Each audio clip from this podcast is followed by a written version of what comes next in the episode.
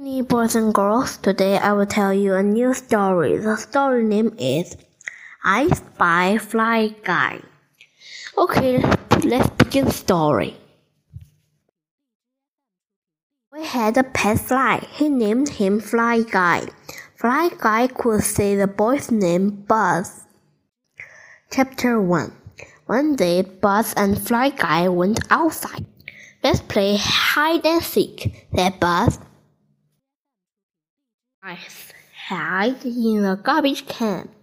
He always hide in the garbage can. He liked to eat while Buzz looked for him. I spy fly guy, said Buzz.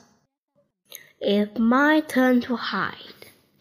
Buzz hid in the garden shack and shut off the door. Fly Guy found a way in. Buzz, you are good, said Buzz. It's your turn to hide again. Fly Guy hid in the can again. Just then, the garbage man came. He dumped the garbage into the truck and drove away. Chapter 2 Buzz dad was going to work. Follow the truck! cried Buzz. The truck drove and drove and drove, all the way to the town dump. Buzz ran into the dump. Fly Guy, where are you? Fly Guy, he cried, answer me. The Elysian fly all answer. Buzz!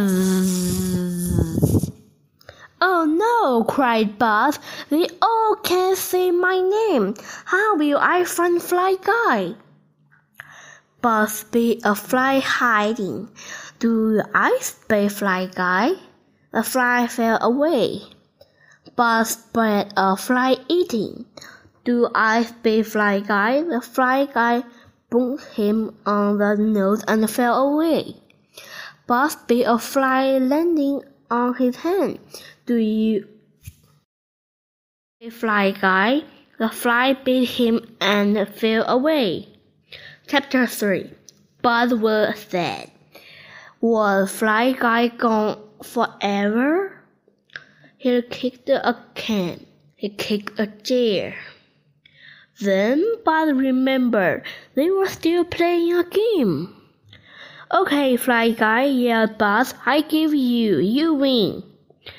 He heard a voice from above. Buzz!